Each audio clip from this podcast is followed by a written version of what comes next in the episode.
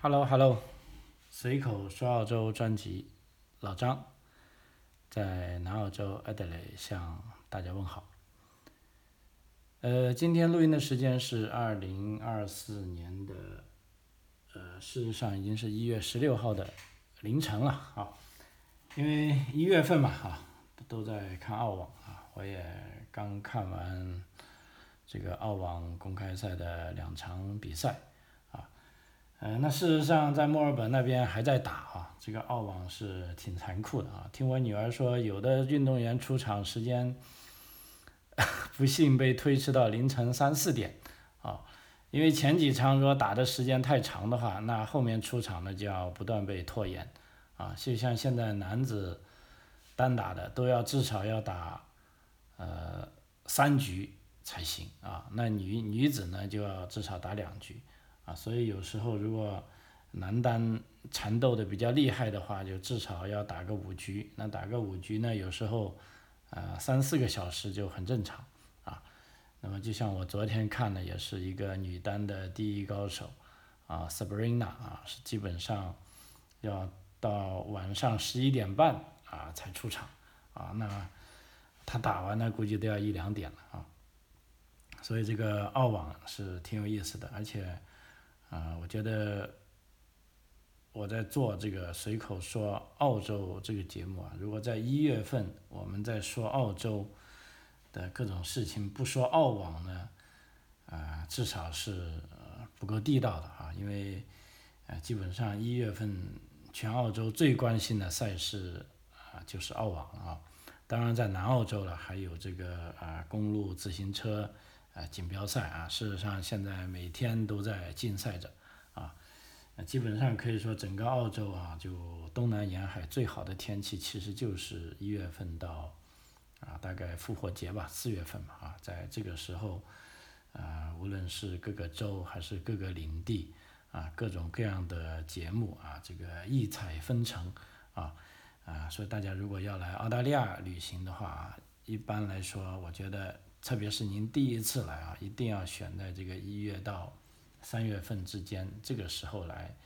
啊，可能各方面的感受会是最好的啊。就至少就像天气一样啊，我所在的南澳这边哈，我是觉得差不多过了 一月十号，啊，才到夏天，啊，呃，就。白天最高温度现在差不多都三十度啊，三十多度，晚上大概也有二十度左右，所以不太冷啊。我觉得这段时间是最舒服的时候啊，尤其是早上起床啊，你感觉盖着被窝跟离开被窝的温度是一样的啊，而且特别是早上这个空气特别清新啊，也不是很热啊，不像到下午，一般过了中午这个啊太阳就热起来了，到下午。三四点、四五点，就如果当天最高温度有三十五度呢，啊，那个时候就三十五度了。那么好在是南半球啊，即便是过了三十五度的四五点呢，啊，这个阳光依然是啊，这个太阳高度非常高的啊，基本上像我们这边八九点啊，天才啊，太阳才落山啊，啊，所以你这时候过来旅行呢，基本上你想你。可以见到的太阳是早上大概五点半，至少到晚上啊八点半啊，也就是说这个时长是非常长的啊，就像我们爱钓鱼的人一样啊，呃一年之计啊在于夏跟秋啊，秋天呢就复活节前后四月份，当然鱼就更多了沿岸地区啊，但是夏天呢，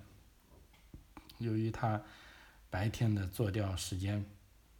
比较长哈。特别是像我这种喜欢远足的人啊，就说，啊，开车距离比较多的啊，比如说有时单程都要开四三四百公里那种，那么大概有三分之二的时间是在路上开车，啊，那么还有三分之一的时间是钓鱼，啊，尤其是一些去一些呃边缘的这个，呃有点危险的地区啊，特别是需要在白天的情况下啊，晚上就不能去了啊。OK。呃，讲回今天的正题啊，其实就跟大家刚才讲的第一个就是澳网的这个东西啊，呃，因为澳大利亚网球公开赛也是一年哈这个国际网球联盟的最开始的一场大满贯赛事，也就是说是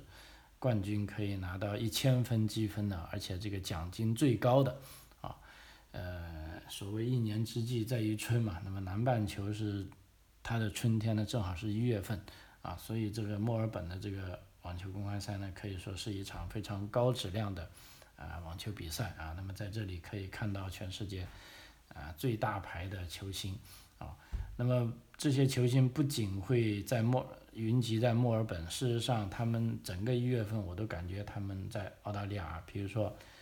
呃，德约科维奇啊，去年来到了我们的艾德雷，啊，那纳豆啊，今年呢也在悉尼，啊，呃，另外我刚才讲的，呃，一些女单的高手啊，也在，你也可以在布里斯班，甚至在 Perth，啊，都可以见到他们，因为进入一月份呢。以澳网这个名义，也就是澳网之前的热身赛啊，就是说非常，虽然它不是大满贯赛事，也就是说它的对这些网球选手的积分跟奖金它不是最高的，但是也是依然有吸引力的。比如说，呃，在这一次澳网之前开的三场比赛，一场是在悉尼的叫做联合。联合杯啊，它就是半满贯，也就是说五百分的啊，这个赛事啊，质量也是相当高的。那还有同时在呃 Brisbane 跟我所在的 Adelaide 这两个城市开的这个叫 Brisbane International，跟这个呃呃叫做 Adelaide International 啊，也是呃大概是呃比这个联合杯稍微低级一点，但是它女子的是。呃，五百分的啊，也就是说半满贯啊。男子的呢是二百五十分，那稍微差一点，啊啊，就说一月份你只要来澳洲，你可以在各个城市都看到各种各样的啊网球公开赛，而且这个水平还是啊不错的啊。最关键的是价格非常亲民啊，就像我女儿前几场她也跑去艾德雷那个体育场看了啊，去年他还看到德约科维奇啊站在离他很近的地方。啊，那么你看看世界一流的呃网球选手进行这个竞技比赛，那个门票也就十多块钱，啊，所以低的这个是令人啊怎么说令人作舌吧哈，啊我不知道是不是这个单词啊，所以如果是网球爱好者的话，那么你一月份一定要来澳洲啊，基本上无论你去到哪个大城市，都会有啊这个非常高水平的网球赛可以看啊。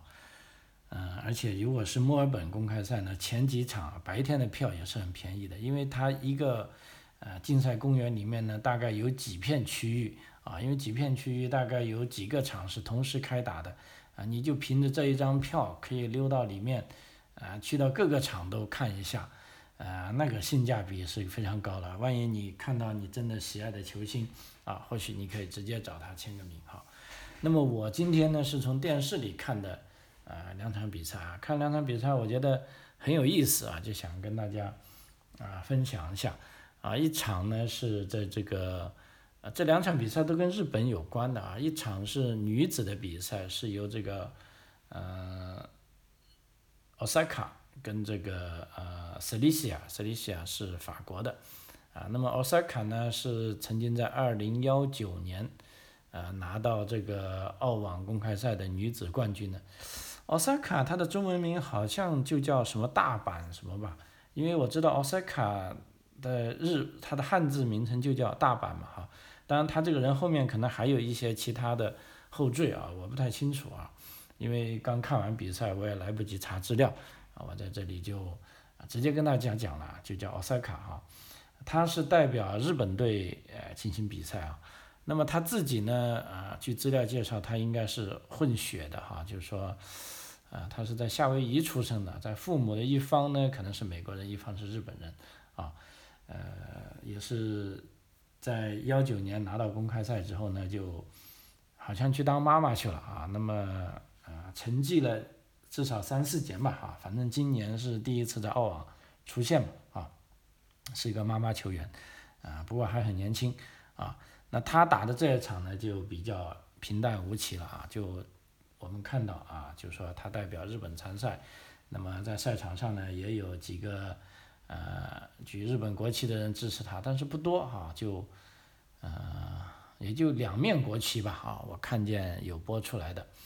而且这个两个人都不像是澳洲的主场，都是客场嘛，反而这个法国人的这个好像支持的人多一点啊，对喝彩的多一点，啊，最终呢，当然奥萨卡不幸落败哈，不过这没关系了，这是第一场比赛，啊，那么再过几天呢，他也许还要继续打啊，那么，呃，如果以后在冠亚军决赛的场面见到他呢，也不足为奇啊。那么这一场呢，就打得比较平淡无奇了啊，就这样过去了，也没有给我呃造成什么太大的啊这个感触啊。相反呢，给我造成比较啊，今天想很有感慨的，就以第二场为例啊，就是说第二场呢，呃，也是个呃男单啊，男单是澳大利亚一名选手叫呃。希利卡特啊，希利卡特，大家一听这个名字啊，他其实是个日本人，因为我一当时看面相，我就觉得这个不是西人呢啊。后来听他解说啊，哈利，对，哈利卡特啊，那很遗憾，同样我也不知道他的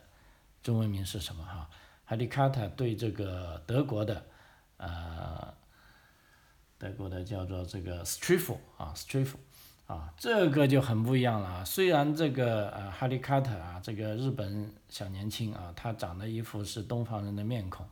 啊，但是呢，在这一个主场呢，首先他是代表的是澳大利亚来参赛，第二个呢，主场的气氛简直对他来说啊，就是主场啊，所有的年轻人都在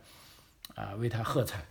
啊。因为之前我也看过几场澳网的其他比赛，都没有说场上的气氛这么热烈的啊！而且那些年轻人呢，呃，为他喝彩的时候，手里都还举的全部都是澳大利亚的旗帜啊，倒是没有人举日本的旗帜啊。因为这个小年轻看脸孔，他就是呃日本人。然后我听介绍，他是在中学的时候就还在日本，呃，不是在悉尼的叫 Kings College，也就是说。啊，王子学校啊，是在悉尼一个非常，呃，非常著名的私校啊，上中学的啊。然后呢，他现在这次来打球的时候呢，才二十二岁啊，可以说是相当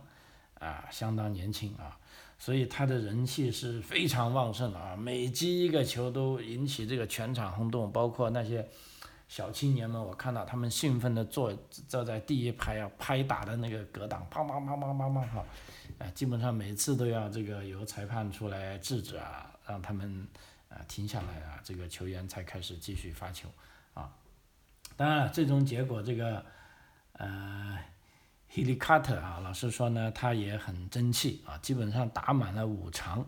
啊，最终以啊三比二啊惜败给这个德国的。呃 s t r u f 啊，因为这个德国 s t r u f 也是一个呃比较著名的球员，他在呃这个网球联赛排名是二十四位的啊。那么这个呃 h e l i c a t 呢是没有任何名气的啊，就是初生牛犊不怕虎啊。呃，就这样啊，他们呃在这样打，当时在打的时候，我在想，假如这个呃。，Helicarter 他是一个华人，甚至他是一个印度人，啊，那么如果他也代表澳大利亚出战，那他的同胞在场上会怎么样支持他呢？或者会怎么样进行对他，呃，进行呃喝彩呢？或者比如说，是不是如果他是印度裔的，人家就会举印度的旗帜，同时也举澳大利亚的旗帜？啊，如果他是华人，如果特别是来自中国的话，会不会有的人就举，啊中国的国旗，还有有的人也会举澳大利亚的国旗，啊，这个我觉得是一个很有趣的问题啊。但是我想这种情况，嗯，再出几年肯定会有，我就可以看到答案啊。因为现在在澳大利亚可以说打网球的华人，呃也非常多。啊，那我想，既然这么多人打网球，那么过几年一定会有一些人会脱颖而出，啊，有可能打到澳网去。那么这些人当中呢，一定会有人已经是嗯澳大利亚公民了。那么这时候如果他在场上打，啊，我也想看一下本地华人是怎么样，啊，以什么样的心态去支持他哈。啊，这个其实挺有趣，所以。我说这个问题主要是想说回日本，啊，就是说日本这个国家真的是呃很有意思的啊。呃，刚才我已经讲了，在你看，在这个网球公开赛上啊，就是一旦他是代表了澳大利亚人去打，那么我看啊，包括啊一些他的啊有有有可能是他的同学，当然是澳大利亚人、西人的，但是一样也有很多是跟他同一面孔的。我想有的肯定是他啊日本的呃亲戚啊，或者大叔大妈、哥哥姐姐啊，这个。呃，大姨小舅啊，为他喝彩的时候呢，呃，其实他们都没有说特意拿日本的国旗啊，有拿的反而都是拿的澳大利亚国旗，因为在整一场比赛中差不多打了四个多小时哈，就每当出现他赢球的时候啊，为他喝彩的人呢，都是呃展示了这个澳大利亚的国旗啊，所以这也让我想起，我也就顺便讲讲啊。我这次其实也就十二月份去日本的事情啊，因为这次去日本除了公干了一点点，我把事情办完了，剩下的事情就，呃，我自己呃跟家人就用我们自己的方法去体验了呃一下日本啊，因为日本在像我这种年龄啊，你看今年五十岁了啊，呃，大概是三十八岁移民从中国来的啊，那我所受的教育主要都是在。啊，这个中国大陆完成的啊，那么在中国，我们对这个一一所谓一衣带水的日本，我在教科书上学到什么呢？呃，最多的时候就讲到是明治维新啊，那之前啊就觉得是武士幕府啊，啊，反正一讲就讲到明治维新了啊，没有太讲什么，然后就是甲午海战啊啊，那么满清输了。啊，日本人赢了，然后就是日本侵华战争，侵华战争，然后就是南京大屠杀，啊，这个日本的残酷无情，啊，就我们永远要记住啊这个仇恨，啊，然后大学毕业之后啊，参加工作了啊，看看报纸啊，感觉中日关系好的时候啊，官方的宣称就是一衣带水，好邻居，啊，那不好的时候。啊，这种啊，其实民间的这种对日本的仇恨呢，还是啊非常非常可怕的啊。呃，我不由想起，其实我在出国前我也参加过一次啊这个抗日活动啊，那是应该是在呃零九年还是幺零年吧，当时就是说由于日本政府对这个呃钓鱼岛啊，就是说。啊，反正就有所动作吧。那是不是所谓收归钓鱼岛的？他买下钓鱼岛，那应该是我出国后二零幺二年发幺二年以后发生的事情啊。总而言之，那年是零九年啊。我作为一位热血青年啊，也上街去参加了一次声势浩大的这个抗日活动啊。因为当时呢，这个日本啊，他驻广州的总领事馆是在花园酒店。啊，我记得很清楚啊，花园酒店也是在广州，啊，最早的 CBD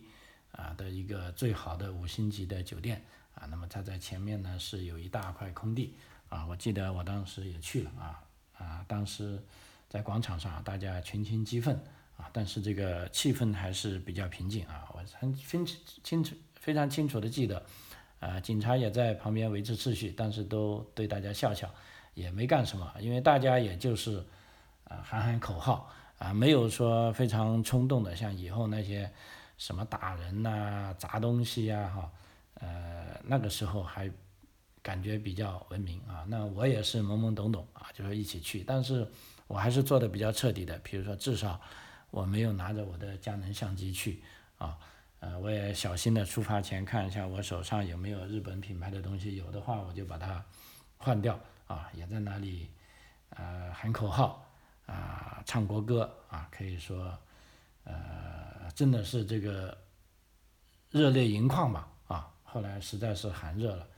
呃，就中午就解散了啊，自己就回家了啊，啊，然后我买的第一部车啊，当时在广州，其实日系车还是很多人买的，但是我呢，就是有这个情节，就是说我是啊，这个抗日的啊，对日本有看法的，我就特意就。呃，就不买日本车啊，因为你不买日本车。呢，再加上，呃，美系车跟德系车感觉都比较耗油啊，而且这个内饰没漂亮，没那么漂亮，所以我的第一部车是韩国车，啊，这个现代的。伊兰特，不过戏剧性的是，后来我离开了中国啊，据说我开韩韩国车的给我的一个亲戚开，他也受到一些骚扰，因为后来 中国也呃掀起了这个抗议韩国的运动啊，总而言之啊。呃，我的当时的抗日情节呢，就是这个样啊。直到呃我出来之后，当然后来这个互联网有了，我对这个日本呢也有更多的了解，就至少不会像呃在官方宣传的那样，因为我也切身体会到这个日本啊那么小的一个国家，它没有任何资源，啊，它为什么？啊，能够造出那么多的好东西，像当年我们玩电子、玩音响的，什么佳尼、索尼、安桥，啊，这个天龙，啊，呃，雅马哈啊，所有一流的、最好的功放啊，都是日本人造的啊，所以对他也有一些莫名其妙的崇拜感啊。呃，直到后来啊，听了当时高晓松讲的《啊小松》里面讲了几期日本的事情，哎，我就突然对日本有了兴趣啊。那时候因为人已经出来了，啊，就一股脑啊去看这个日本的历史，啊，那么不看不知道，一看吓一跳啊，觉得啊自己对日本呢还是真的是太缺乏缺乏啊了解了哈。这个一衣带水的这个强大的国家啊，它。啊，这个民族是怎么产生的啊？啊，他们为什么会发动啊这个侵华战争？啊，那么侵华战争之后呢，他们又有什么样的啊反思？啊，那么这么一系列看下来呢，我也逐渐的对日本有了改观啊，而且来到澳大利亚之后呢，还认识了一些从日本移民过来的啊朋友啊，当然这里面有日本人，但是也有啊我们中国人啊，我觉得跟他们打交道起来呢。呃，他们那种彬彬有礼呢，这个呃专业的素养呢，令我是啊感觉对日本更是有一种啊感官有一个叫刮目相看吧。我觉得日本可能我在那么长的时间内都是对他有很大的这种啊曲解啊，所以然后这一次啊，我就啊终于可以去了。那么这一次去，我特地呢是不做任何攻略啊。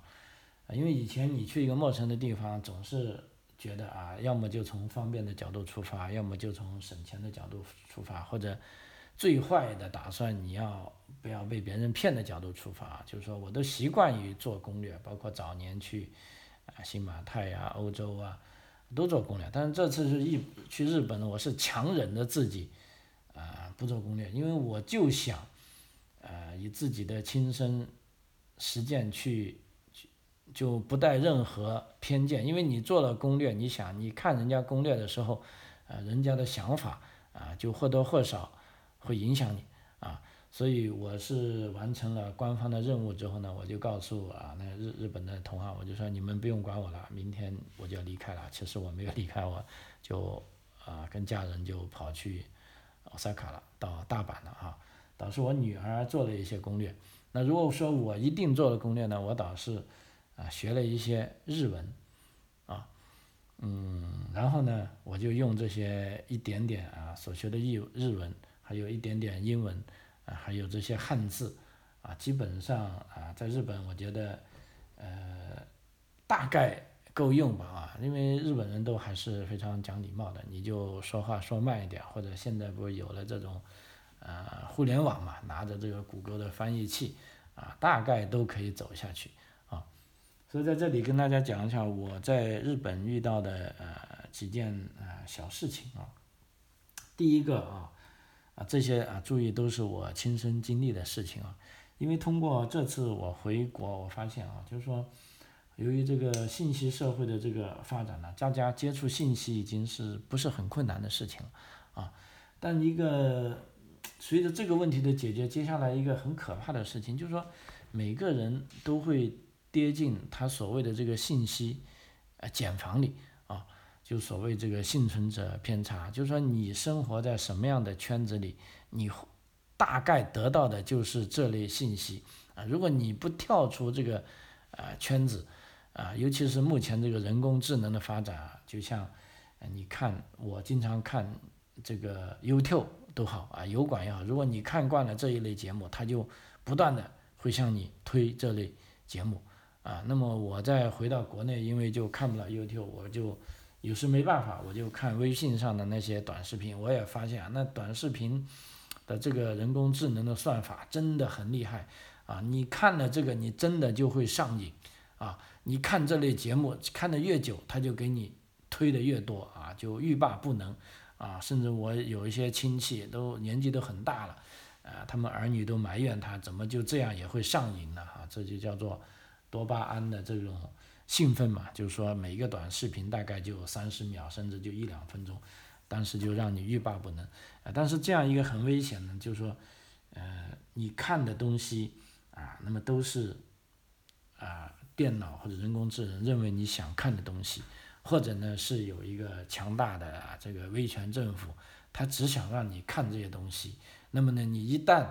啊跌进这个信息茧房，你将得不到任何其他呃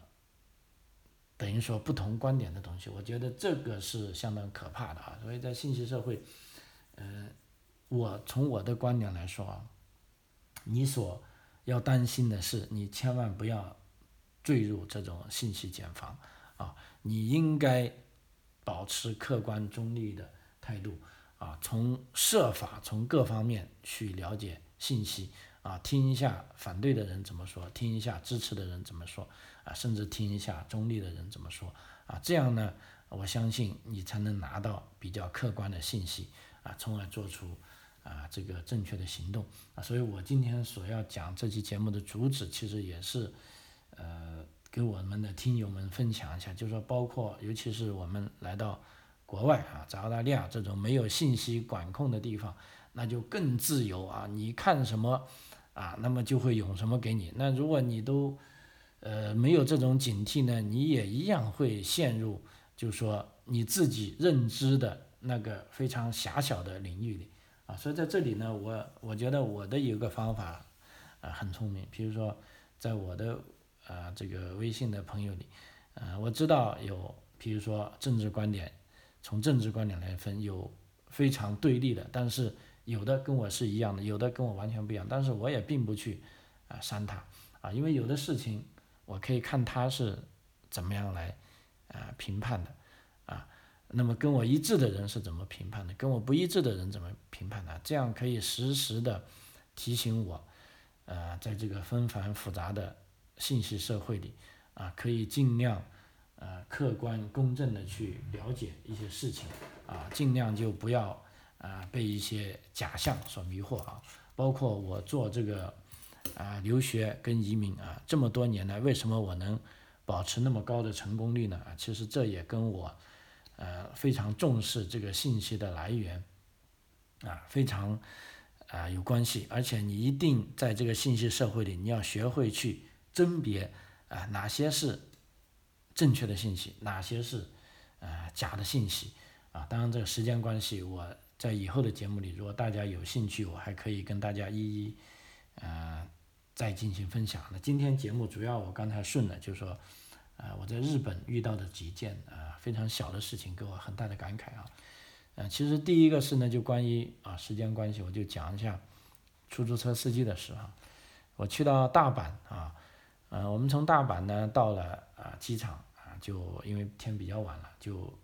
找来找去找了个大巴啊，就是所谓的机场大巴啊，他就到了大阪的一些中心酒店啊。到了那里呢，其实还并没有到我们住的地方，我们住的是一些比较小的，从这个 A M B N B 上找的啊这些小的酒店。那么结果要转车去，结果我们就打车啊，那么打车呢就正好有车出租车在那里排队。啊，就上了一部车，啊，上一部车呢，感觉这个司机都年龄比较大了啊，五十多岁，啊，基本上他肯定呃不会呃讲英文啊，呃，正好我也会讲一点点日文啊，就把我订的酒店给他看啊，但是很遗憾，这里就出问题了，因为我们订的酒店是在澳大利亚订的酒店，那么澳大利亚订的酒店呢，它的这个地址啊，它是用这个罗马字母。拼出来的，啊，首先开始我们不知道，我们都说给了地址你了，你为什么还不知道去哪呢？啊，因为这个老司机首先他肯定对罗马数字这对这种英文字母他都不太熟悉，但是他也呃态度非常好啊，就很热情让我们做好，然后他就不断的打电话。啊，然后不断的在他那个 GPS 上输入，但是我发现他那个 GPS 也是，呃，很旧的啊。就比如说我们比较常用的就是 Google 了啊，就是最最新最快的最实时的。但是他那个 GPS 在车上放着的，啊，一看就是很旧的啊。更关键的是，我们这上面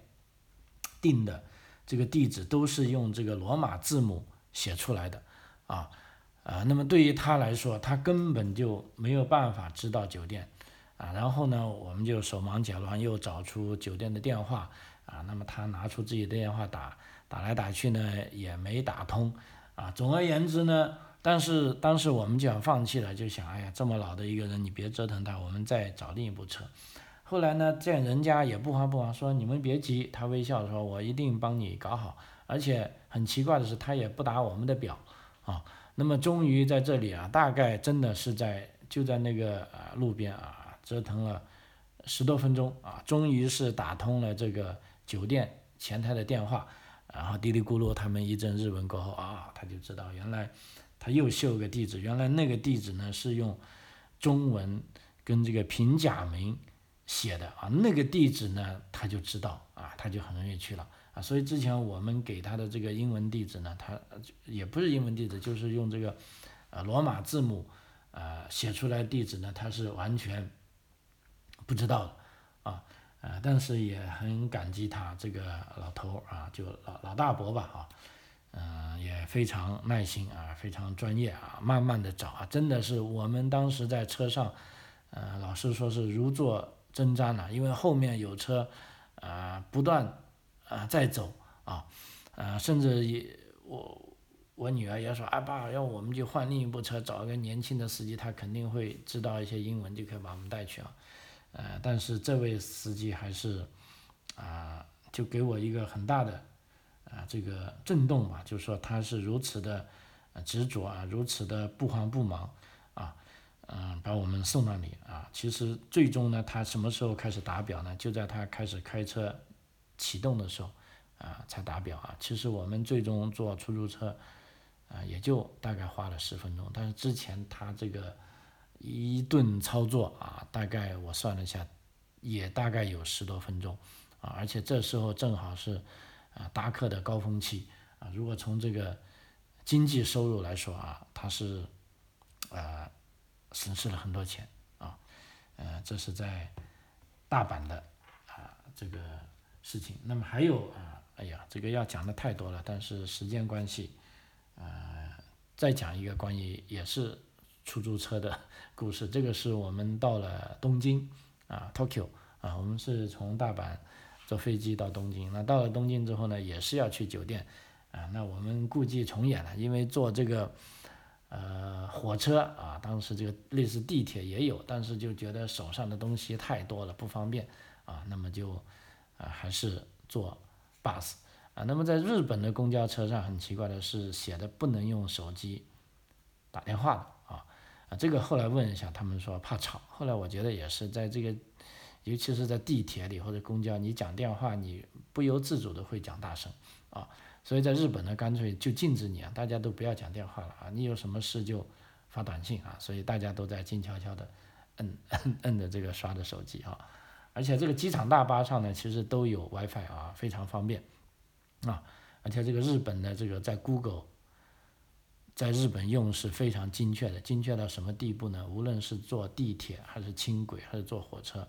我们用那个 Google 定位都可以定位到哪一节车厢，因为有的时候火车比较长嘛，你在第二节跟第十节你所要走的路可能不一样。所以这时候呢，你可以用 Google 地图，它会告诉你你应该在第几节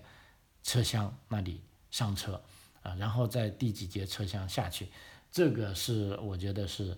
嗯非常非常神奇啊，因为为什么呢？回来以后回到中国，我发现这个 GPS 啊，哪怕用苹果的，苹果的 GPS 呢，它苹果的地图它是跟高德捆在一起，我觉得这个定位那就非常非常糟糕了哈，啊，就完全不可同日而语哈。所以这回说一下东京的啊，也是一个出租车司机啊，因为我们下了车之后呢，就要去酒店，啊，在繁忙的路边啊拦了一部出租车，啊，这出租车看上去不大啊，估计也是电动的，但是我们的行李实在太多了，我们想一下有啊三个大箱子啊，再加上一个小箱子，有四个人，结果呢，这个出租车打开背啊，翻来覆去也放不下啊，在这个车水马龙的路边，呃。也是弄了很久，弄到后来我们不好意思说，我们要不再打多一步，或者呢你先走，我们找一部更大的啊。但是那个小哥呢，他嗯不离不弃啊，他说这个我应该可以帮你放好。结果呢，他就反复把我们的行李拿下来又放进去啊，就像玩这个乐高一样，哎，最终也是搞了差不多啊有应该有七八分钟吧啊。他居然把它放进去了，哇！我们真是大吃一惊啊，赶紧关上门，啊，就走了。而且他也是，啊，这个打表也是在启动的时候才开始打表啊。他之前花了那么多时间，啊，帮我们啊放箱子啊是没有计费的啊，呃，所以这也是令我啊，当然了在之前在大阪遇到这个事之后呢，在东京我们就慢慢的。呃，老实说就习惯了啊，就是说日本就是这样啊，我专业的为你服务，那你要专业的啊支付你该支付的啊这个费用啊，你也别想搞什么特权啊，呃，那我觉得这这方面呢是啊，哎，老实说，所以有的有的时候我就劝这些朋友们啊，就说，呃，如果你真的很仇恨日本，那你不妨去日本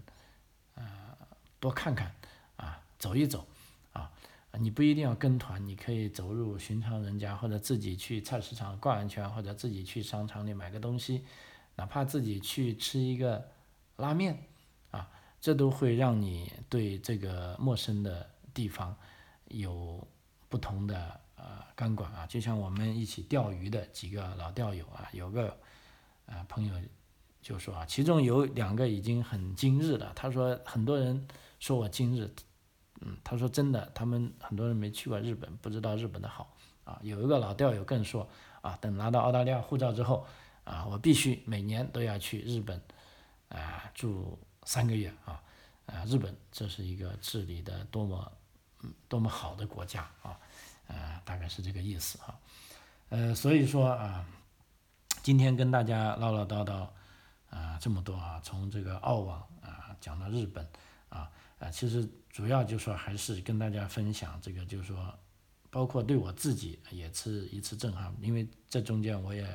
回了中国，那么接下来我会慢慢把那些跟大家一起分享啊。但是最关键的就是说，在这个信息高度啊发达的社会啊，无论是在呃自由社会啊，还是信息被嗯精心的阻拦的啊这个。地方啊，呃，那么如果你需要通过一些信息做出一些判断，我建议你一定一定要善于从各方面，呃，拿到不同的信息，啊，对比过后啊，才做出判断啊，至少这是一个比较啊科学的方法。OK，随口说澳洲啊，今天节目就到此为止，非常感谢您的收听，我们下期再见，谢谢。